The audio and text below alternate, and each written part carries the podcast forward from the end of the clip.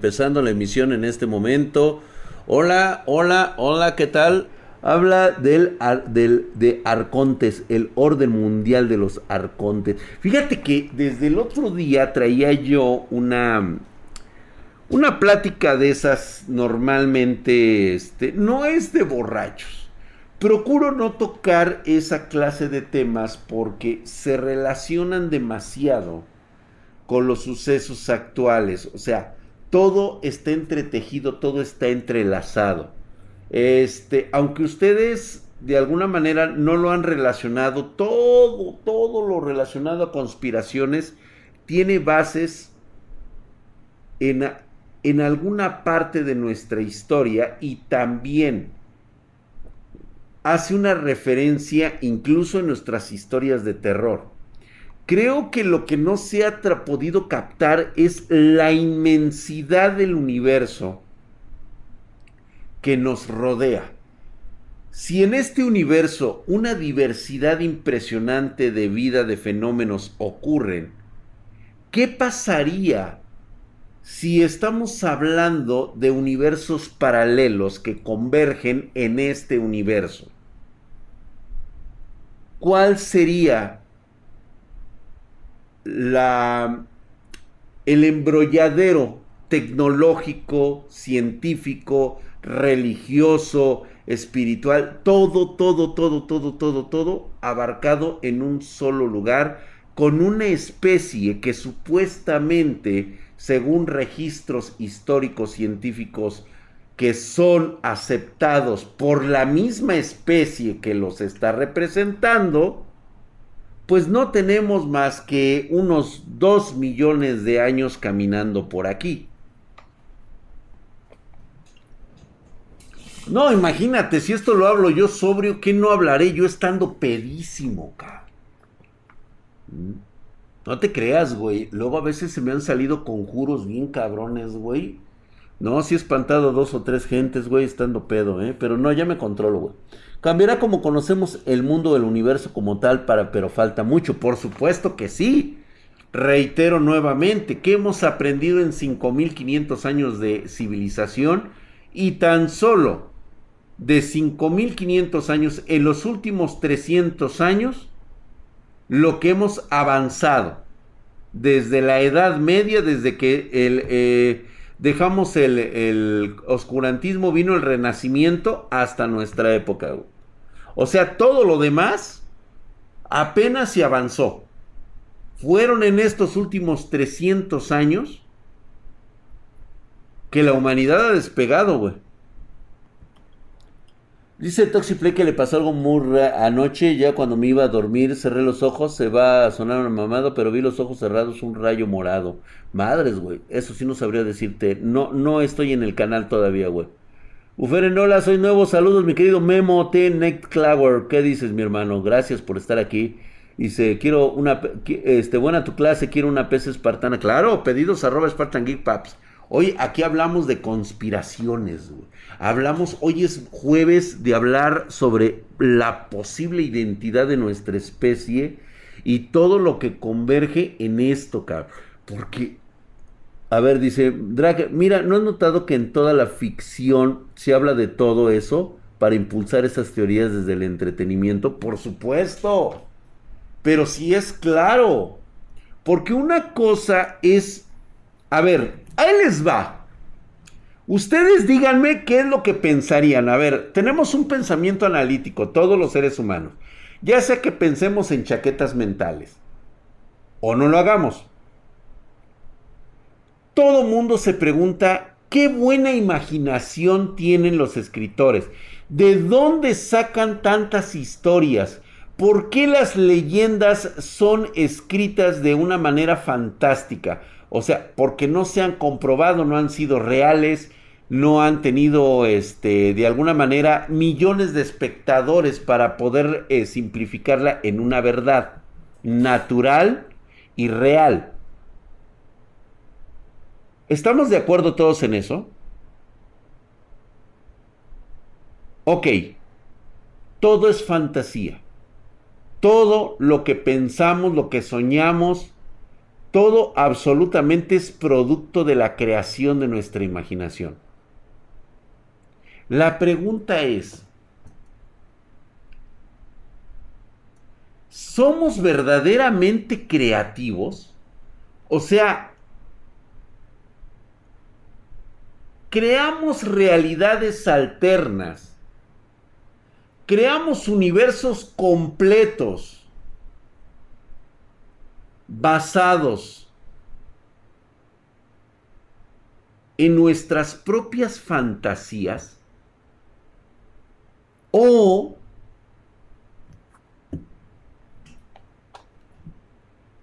¿qué les parece si lo único que plasmamos en la actualidad y hemos plasmado desde el principio de los tiempos, desde las leyendas, las historias que contamos desde la época de las cavernas,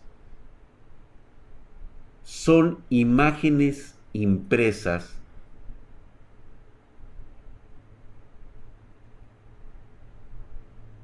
de un recuerdo ancestral que hemos pasado genéticamente a través de eones.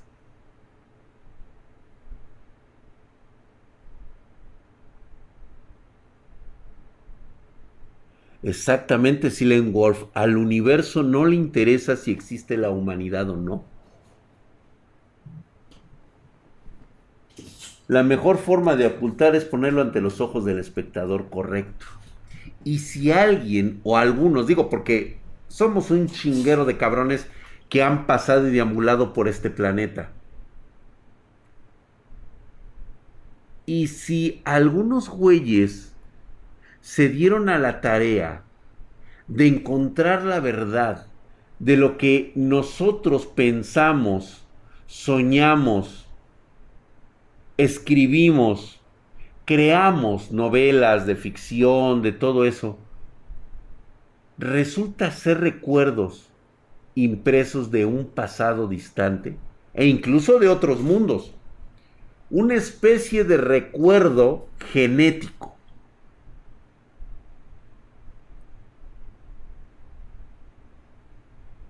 En todo momento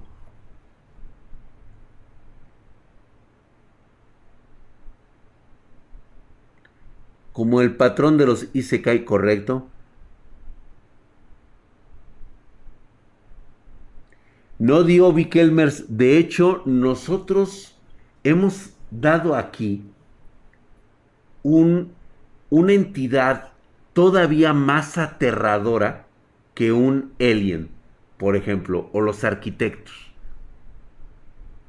Aquí nos hemos aventado unas fumadas así de esas pachecotas que hemos dado con un ser tan terrorífico que incluso hoy nuestra impresión genética sigue borrada.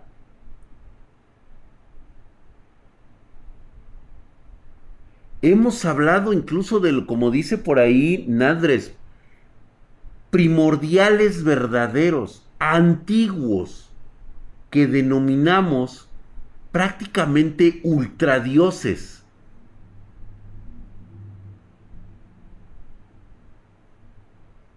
¿Se acuerdan que hablábamos de la nebulosa esta que está en la constelación de Libra? Que parece una entidad de gas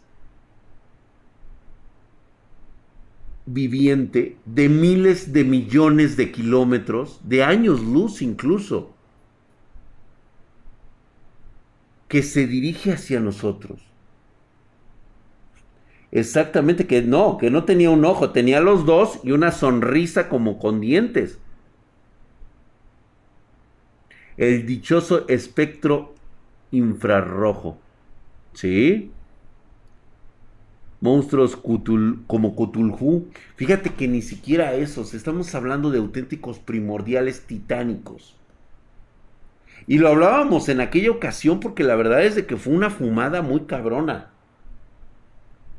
Hablábamos de que proveníamos posiblemente, es que sigue la idea, güey. O sea, yo sigo en esta retórica, chavos. Me, me encanta tomar esta parte porque, güey, Somos la única pinche puta especie del planeta que todo lo que comemos en este pinche planeta nos hace daño, güey.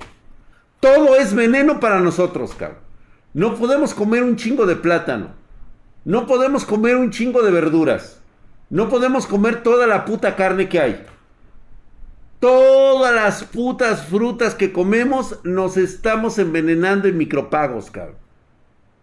¿Cierto o no es cierto? Permanecer mucho tiempo bajo el sol, ¿qué nos produce? No podemos respirar en el agua, lo, apenas si respiramos este aire.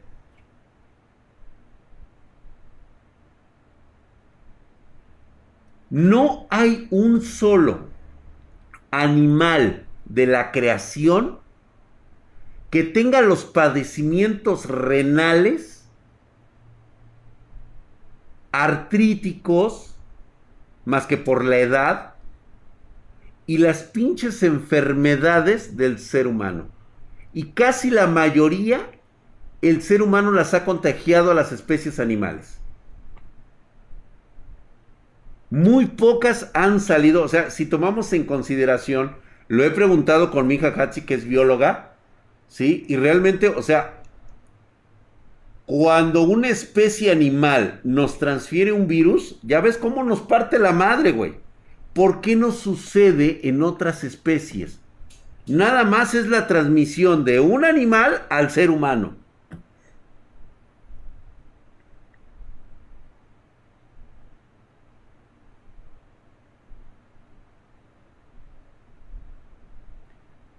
El Ixi puede comer mucho plátano, dice, como el pangolín. Exactamente. ¿Te fijas que nuestro sol nos hace daño? Tenemos que tener los pinches ojos de rendija así, güey. ¿Se han fijado que nuestro sistema auditivo y nuestro, nuestro sistema visual es diferente?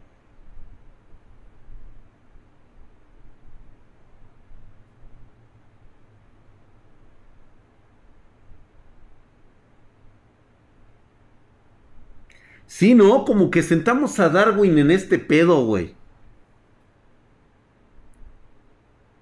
Güey.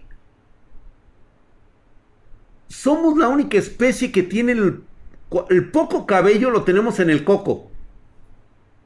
Obviamente, pues existen güeyes con alopecia como yo, güey. Pero el ser humano es el único miembro del reino animal que tiene crines tan largas como quisiera tenerlas, güey. Nadie más en todas las especies vivientes de este planeta, ni en cautiverio, le crece tanto el pelo como al ser humano.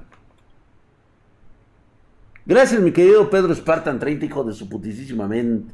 Mamadísimo el hijo de su pinche madre, nada más, güey. Herculeo y mamadesco, mira nada más, qué mamado estás, cabrón. Gracias por la suscripción, mi queridísimo Pedro Spartan, güey. Los caballos les crecen las crines, güey. Pero le crecen como le crecen al ser humano.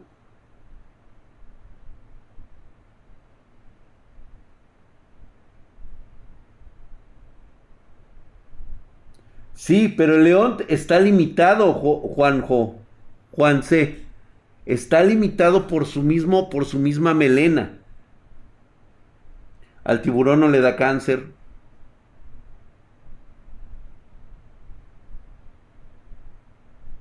Pareciera que somos la única especie que ha encontrado solamente por su inteligencia adaptarse a este planeta.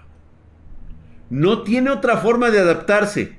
No es como los, este, o sea, chécate esto, güey. Hemos tenido tan pocas variaciones como especie pero seguimos siendo la misma raza. Negros, chaparros, altos, amarillos, e incluso hemos estado separados por continentes. Y la evolución nos la ha pelado, güey. pareciera que nada más nos adaptamos por medio de nuestra inteligencia. Porque biológicamente no nos hemos adaptado a este mundo.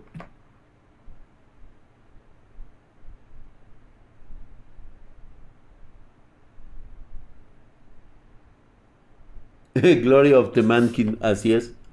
Homo sapiens, habla del libro de Lovecraft Midrak, porfa. Robert Limantur, siempre he dicho lo siguiente. Las pocas personas versadas que han tenido un conocimiento de lo que pudo haber sucedido, normalmente dejaron un registro y de alguna manera mueren de formas muy misteriosas. Desde el otro día siempre hemos hablado de los libros Lovecraftianos que él dejó escritos y que incluso este Angus Derlet, este, todo lo que era el círculo de Lovecraft, hasta ellos mismos llegaron a la conclusión de que todo lo que había dicho Lovecraft era pura palabrería. O sea, a ver, espérate. Ellos dijeron que era palabrería cuando fundaron incluso la librería Dark House la editorial Dark House, donde prácticamente ahí este Angus Derlet, este, o el conde Derlet, como se hacía llamar, uno de los amigos más cercanos de Lovecraft. O sea, un cabrón que prácticamente conoció en persona a Lovecraft, fue, fueron amigos, muy pocas veces se veían por, por la forma de ser de Lovecraft tan cerrada. Güey, yo a Lovecraft lo considero un cabrón fuera de serie, güey. Y te voy a decir por qué considero que ese cabrón estaba en otro puto nivel, güey. Aborrecía el sexo, cabrón. Dime tú qué ser humano en 5500 años de civilización puede sentir asco por coger, cabrón.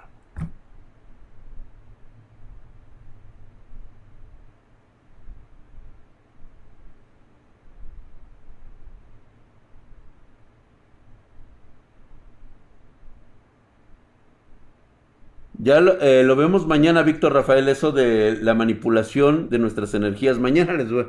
Eh, concerniente a lo que vamos a tener este 31, mañana les cuento. Sienten asco, pero por coger conmigo, dice Vaigas. Bueno, eso es muy aparte, güey. Hasta Tesla quería cogerse a las palomas, güey. Y era un puto genio, cabrón. Imagínate, alguien que fue violado de pequeño puede sentir repulsión por el sexo. No hay indicios eh, de que Lovecraft haya padecido eso. Vamos a suponer que no pasó nada. Los mismos libros escritos que dejó y que posteriormente recogió en su biblioteca este Angus Derlet para, empezar y seguir las crónicas que dejó inconclusas Lovecraft. Oye, güey, morir a los treinta y tantos años, güey. O sea, no mames, cabrón. Pero tan prolijo con sus cuentos que estaba ya con el horror cósmico, porque él empezó a escribir unas mamadas de misterio y la neta no le pegaban, fueran de las cosas lúdicas, pero cuando empezó con lo del horror cósmico, ahí fue donde empezó a valer madre todos, güey. Dio a conocer nombres que incluso Angus Derlet, años después, por alguna razón decía que era palabrería y escritura pendeja de Lovecraft. Güey, estás matando tu propia editorial. ¿Por qué dirías algo así? ¿A qué le tenías miedo, Angus? ¿Quién te visitó? ¿Quién te dijo que tenías que dejar esa declaración? Porque algo era cierto.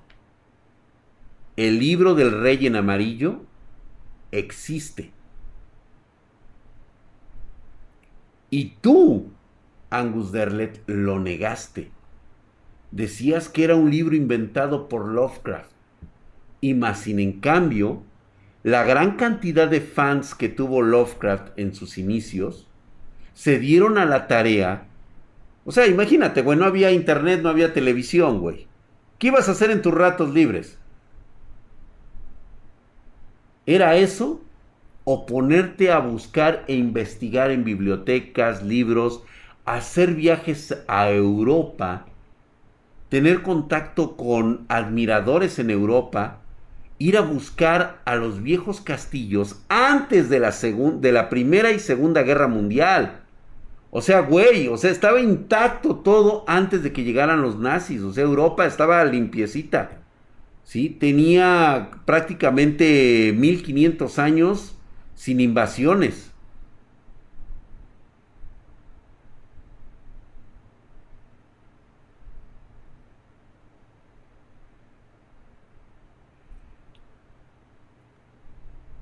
Dice Drake, ¿qué opinas de esto? La esposa de H.P. Lovecraft conoció a Alistair Cromwell antes de casarse con este. Se dice que este tipo le contó algo a esta mujer y ella se lo transmitió el mismísimo.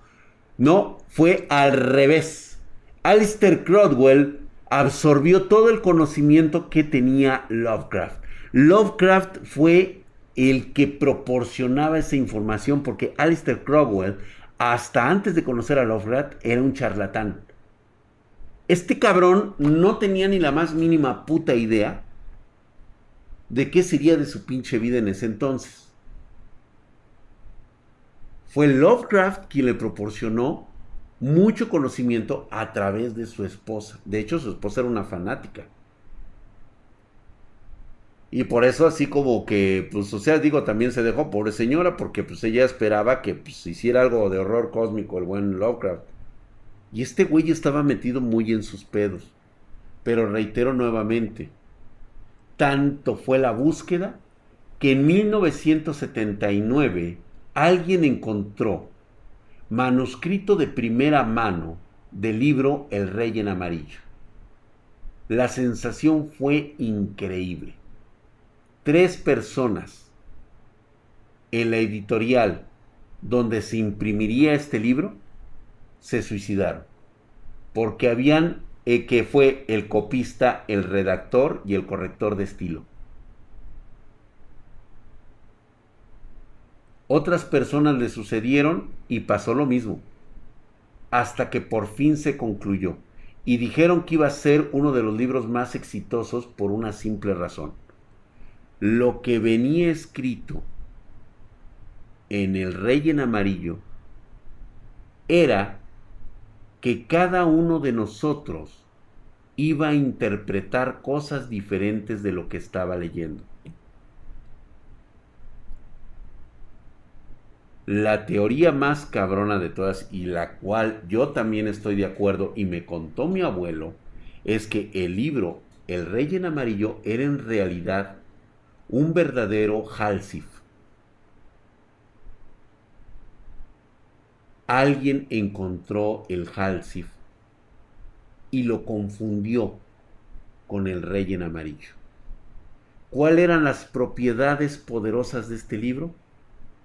Que todo aquel que leyera iba a leer sobre su propia vida y que cada lectura que tendría se haría realidad.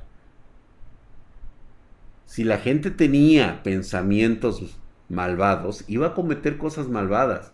Si la gente tenía pensamientos positivos, iba a tener positividad en su vida. Pero recuerda que la duda siempre está en nuestro corazón y en nuestra mente. ¿Qué pasaría si de repente el lector dijera, me está yendo tan bien que no lo puedo creer? No lo puedo creer.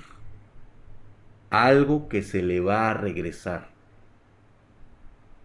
en forma de realidad. Se puso muy cabrón, ¿eh? Marianita hermosa, muy buenas noches, cielo, vete a descansar, gracias. Ya se va a dormir con el doctor Tenma y con el doctor Yamanoy, con el hombre del sombrero amarillo y con Kimba, el león blanco, además de Astro Boy, con Kirby y Meta Knight. Buenas noches, Marianita preciosa, gracias por estar aquí. Bye. De hecho, la editorial que estaba imprimiendo este libro se quemó. Junto con los mil ejemplares que ya llevaban imprimidos.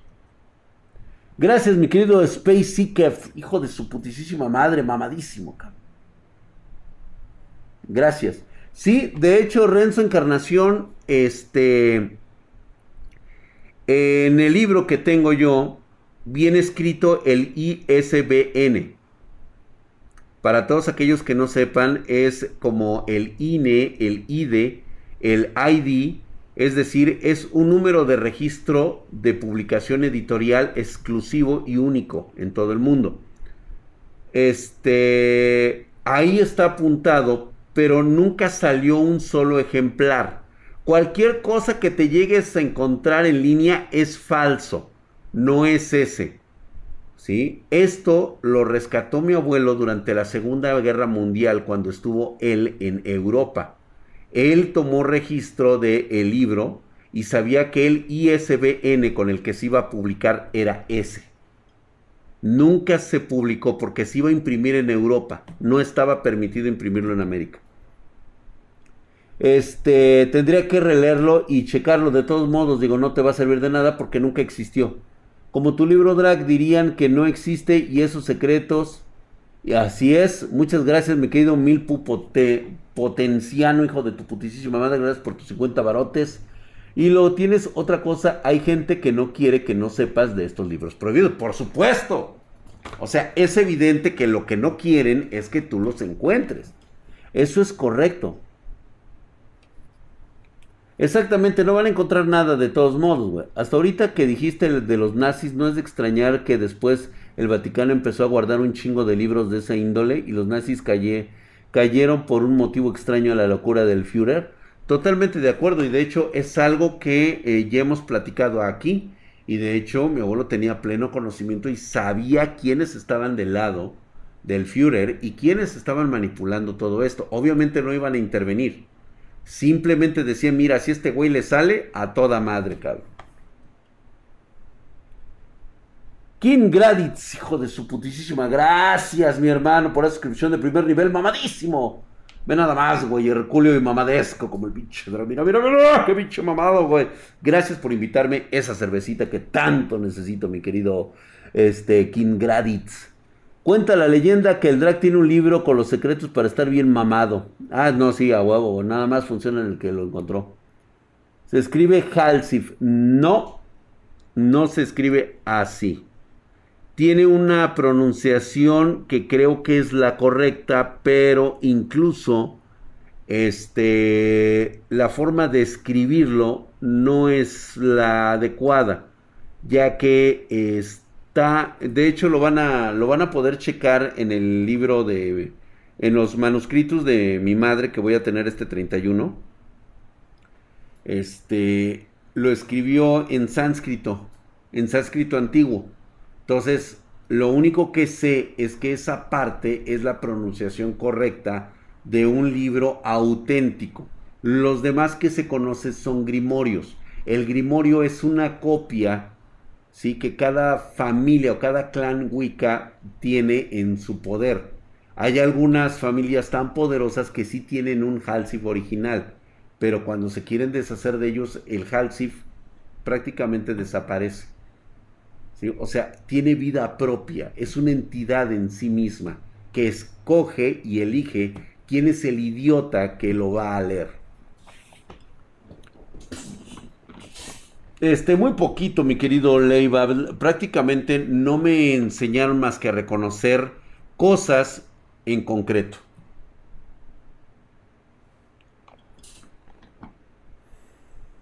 Ah, no, sí, claro, eso ya se sabe, Robert Limanturre. El Vaticano igualmente manipula todo lo que es la ciencia oscura. Sí.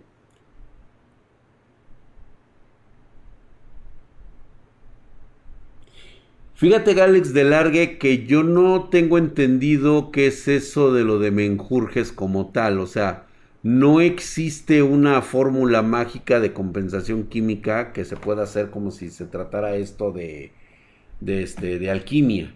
O sea, sí existen algunos detalles del conocimiento antiguo perdido, pero obviamente la manipulación de las cadenas de moléculas sí están presentes, sí hay mucho conocimiento de ello.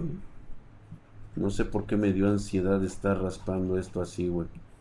No debería de estar haciendo. ¿Y por qué en sánscrito y no en otro idioma como egipcio, inglés o romano? Porque es uno de los lenguajes más antiguos que, se existe, que existe y aparte la mayor cantidad de lo ocurrido fue escrito en el suroeste asiático. De ahí es donde proviene efectivamente de donde salen las historias ya escritas. ¿Tú opinas que alguna vez se liberen todos los libros que el Vaticano tiene escondido? No, no puede ser, Andrea. No debería de ser. Por supuesto que sí, que 847. Siempre lo hemos platicado aquí. El conocimiento antiguo formó parte de las antiguas civilizaciones que existían en Mesoamérica. Por eso su retraso cultural. Por eso su retraso tecnológico. Ellos no tuvieron tiempo de crear una propia tecnología porque olvida, o sea, ellos no olvidaron que tenían que ser los guardianes de la oscuridad, Ellos centraron más todos sus conocimientos, toda su fortaleza, todo su este, todo su su capital y desarrollo, ¿sí? En mantener esas puertas selladas. Cuando caiga el Vaticano se sabrán muchas cosas. Tal vez, de hecho, es posible que ni siquiera se logre encontrar esa bóveda. Güey, si no se ha logrado encontrar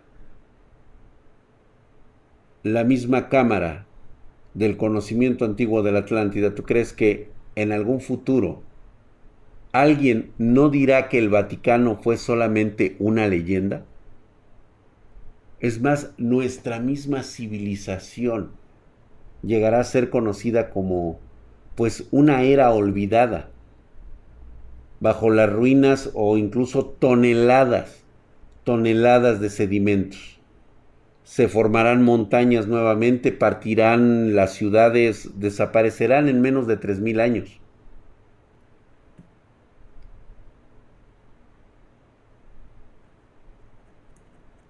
Todavía se escucha, no te preocupes, puedes regresarlo y ver el, original. Es porque Tailandia e India, no, ahí tienen el sánscrito como idioma religioso. Es correcto. Como en Horizon, correcto. La Atlántida es un mito, la verdadera ciudad perdida. Dra, ¿qué pasaría si el Vaticano revela todos los secretos que hay? ¿Por qué lo revelarían? ¿Cuál es el incentivo para revelarlo?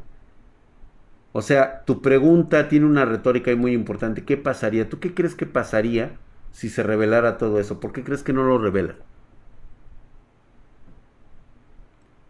¿Tú crees que ellos no saben el origen de nuestra especie?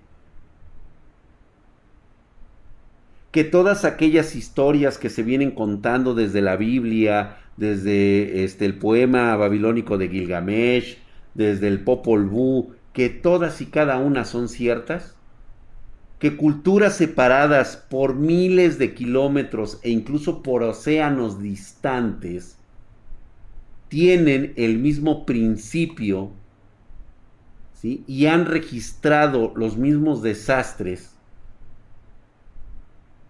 en cada una de sus culturas?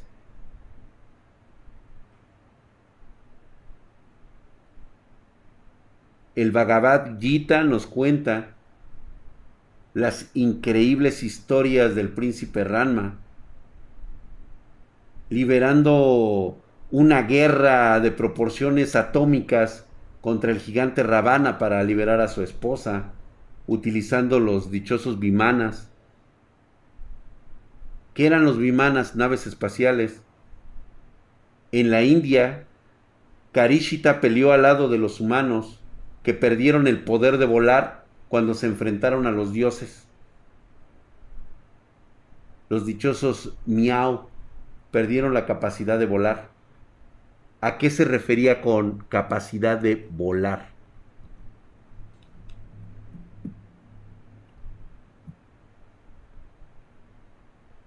el arquero celeste disparando la flecha a Tonatiuh, el dios del sol.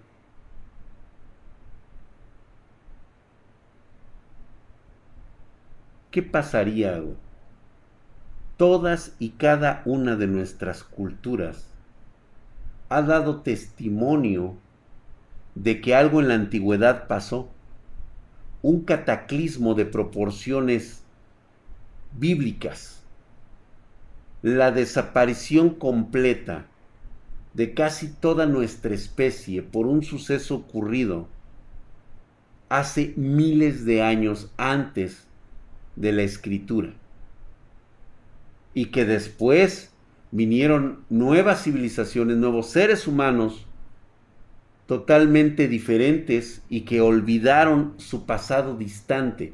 Y uno que otro registró a través de fábulas, a través de historias, lo que había pasado antes.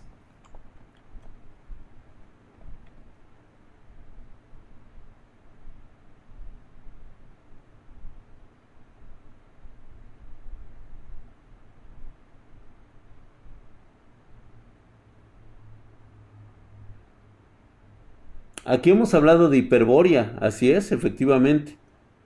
Pero es que te estás refiriendo a la misma ciudad de Atlantis.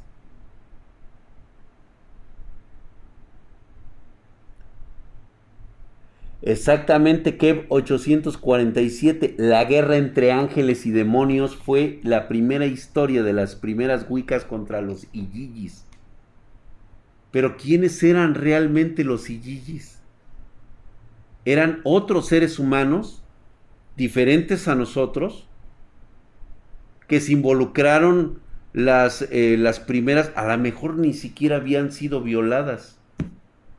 Simplemente, pues eran las mujeres o los hombres que se unieron con la otra raza y nació una raza híbrida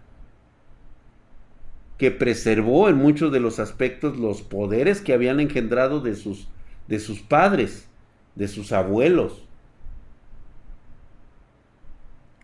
¿No te has puesto a pensar en eso? Tal vez se suene una chaqueta del cielo. Y el otro día lo contábamos de esta manera. Imagínate hace eones Evos atrás. Una nave estilo Arca de Noé,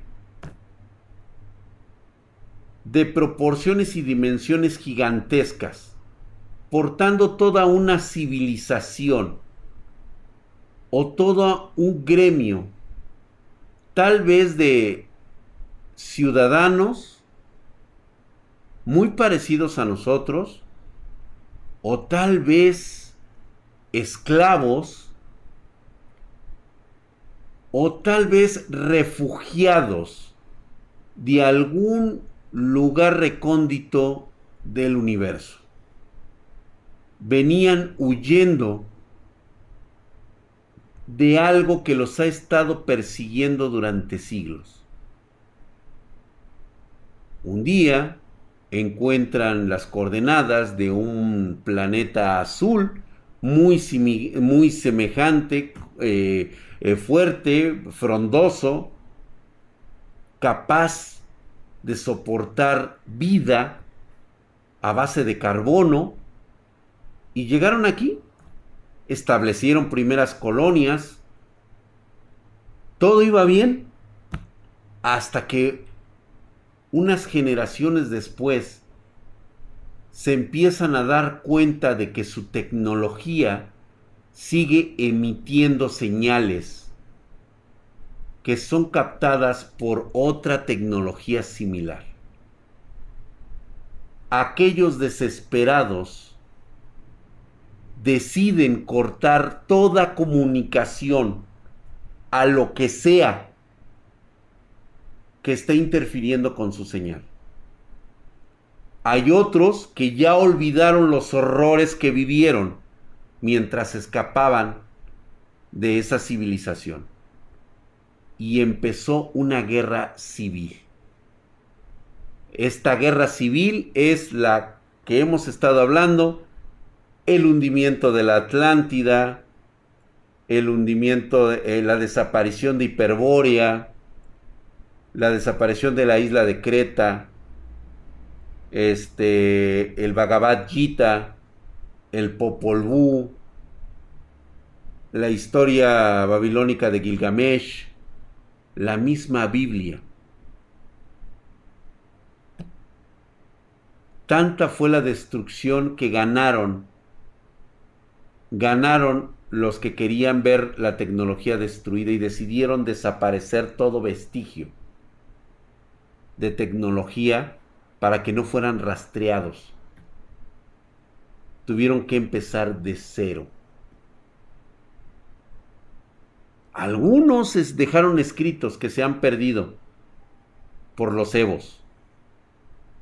Y otros tantos escondieron aquellas cosas que a lo mejor mandaron de avanzada. Es decir, esas entidades que hoy vienen en un libro que yo he recogido de mi familia y que se llaman los Iyigis. ¿Qué eran realmente esas cosas? ¿Prisioneros de guerra de qué? ¿O de dónde vinieron? Póngase a pensarlo. Cocomónfil, hay un pequeño detalle. Hay un pequeño detalle que estás olvidando. Te recuerdo que esta historia que yo te estoy contando pasó mucho antes de la historia registrada, es más, incluso de la prehistoria, cuando se supone que el hombre no había pisado la tierra aún. ¿Se acuerdan que hemos hablado de los OPARTs? Los objetos fuera de tiempo. La explicación que habla de huellas humanas incrustadas en roca que en algún momento fue lodo, brea o lo que sea que haya sido, y se petrificó durante siglos al lado de las huellas de un dinosaurio?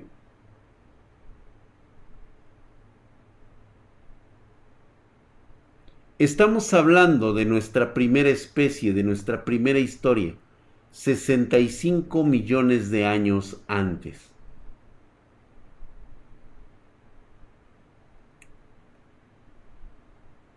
Como que a lo mejor estas diferentes historias de la vida de nuestro planeta pareciera que tienen todas diferencias muy grandes y todas incluso pueden llegar a ser en común. Y si estos humanos descendieron a las profundidades del planeta y otros humanos decidieron quedarse en la superficie, ¿no crees que bastarían unos cuantos millones de años para que empezara a haber cambios evolutivos? Porque si tú te das cuenta lo que acabas de decir de lo de las razas, hemos cambiado los aspectos de nuestro color. De hecho, ni siquiera somos un cambio de raza. Simplemente somos variantes de la misma raza, que es diferente. No tenemos mucho tiempo. Algunos son negros porque la pigmentación de su piel tenía que adaptarse al sol que existe en África estaban descubiertos. Los noruegos, los alemanes, todos esos rubios, se quedaron en el norte de Europa, donde hace mucho frío, no pueden producir melanina. Los de América, sí sabes esa parte, ¿no? De por qué somos chaparritos, bajitos y bronceados. Por la abundancia que existía en estas tierras. O sea, aquí prácticamente es el cuerno de la abundancia en Latinoamérica cuando llegaron nuestros, nuestros ancestros. No teníamos tanta necesidad de supervivencia como la tenían en Europa. Allá tenías que estar grandote, mamado Y machín, güey, porque si no te cargaba la verga, te tenía que salir barba porque te congelaba la cara. Son muchos aspectos que cambiaron en poco más, poco menos de dos millones de años. ¿Qué te parecería que lo que hoy conocemos como los reptilianos hayan sido descendientes de los Ijiji o hayan sido descendientes de la primera guerra civil ocurrida hace 100 millones de años? Sí, por favor déjenos unos likes, ¿no? No sean gachos, güey. Ese Polar es posiblemente el mensaje. ¿Qué pasa, Polar? Drake, ¿qué opinas de que cuando Stephen King hizo una fiesta invitó a la gente del futuro como nadie llegó, ya probó que los viajes en el tiempo no eran posibles? Me pareció como un golpe publicitario por parte de Stephen King, de Stephen Hawking. Perdón, de Stephen Hawking. Número uno, ¿por qué alterarías el futuro? yendo al pasado a comprobar o a demostrarle al mundo que existe los viajes en el tiempo. De hecho, creo que incluso hasta él se dio cuenta de que aunque hubiera organizado la mejor fiesta del mundo, nadie del futuro iba a viajar al pasado a su fiesta. porque entonces revelarías una verdad universal que puede afectar el futuro de los viajes en el tiempo. Simple lógica. Como dice F9999, también es posible que el mensaje no haya soportado el paso del tiempo o simplemente lo ignoraron. Correcto.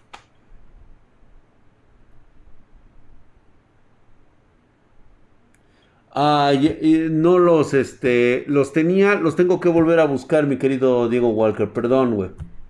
Imagínate que un, una simple cerveza del pasado hace que no nazca una de tus hijas, exactamente.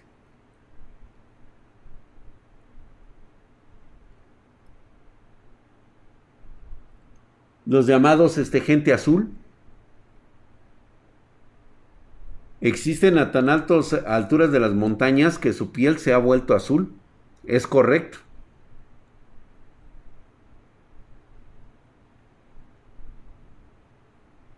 Hinche castigo para Steven, dice, vivir postrado en una puta silla así.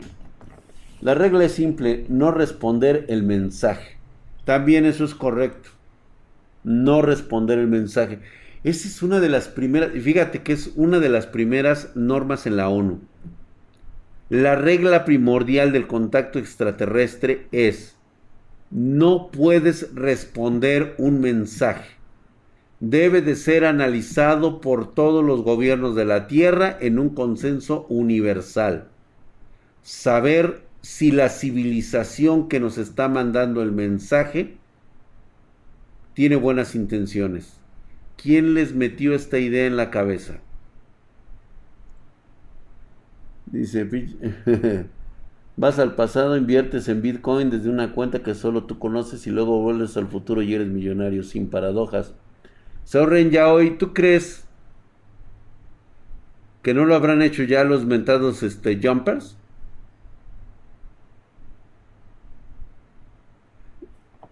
Hemos hablado aquí incluso de esa controversia, los reboot. No, aquí no se nos escapa nada. Hay gente, chequense ustedes este dato, los voy a dejar con este, con este dato.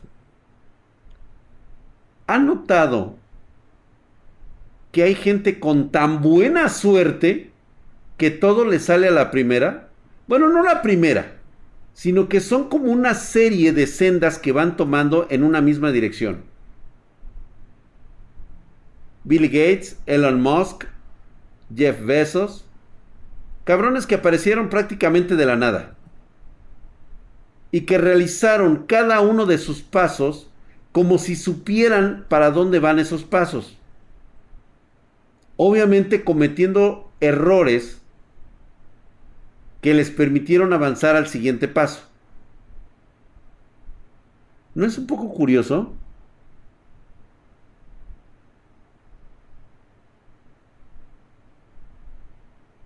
¿Qué significa esto?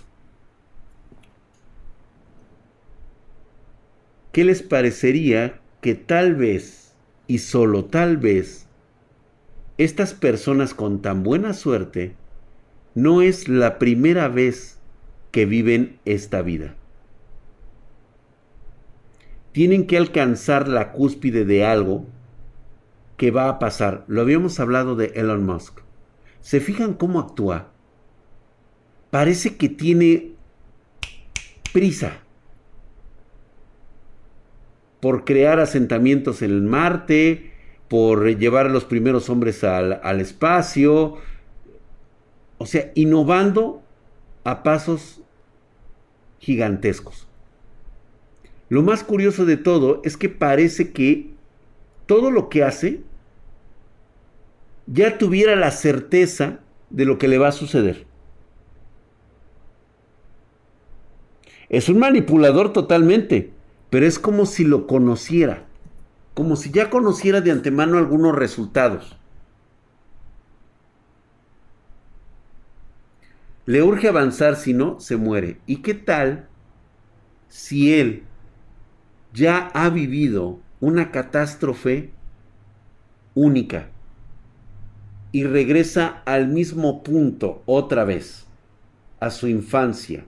y hace el mismo recorrido otra vez, pero esta vez con el conocimiento de todo. Si no es su primer reboot, tal vez va en el segundo o en el tercer reboot.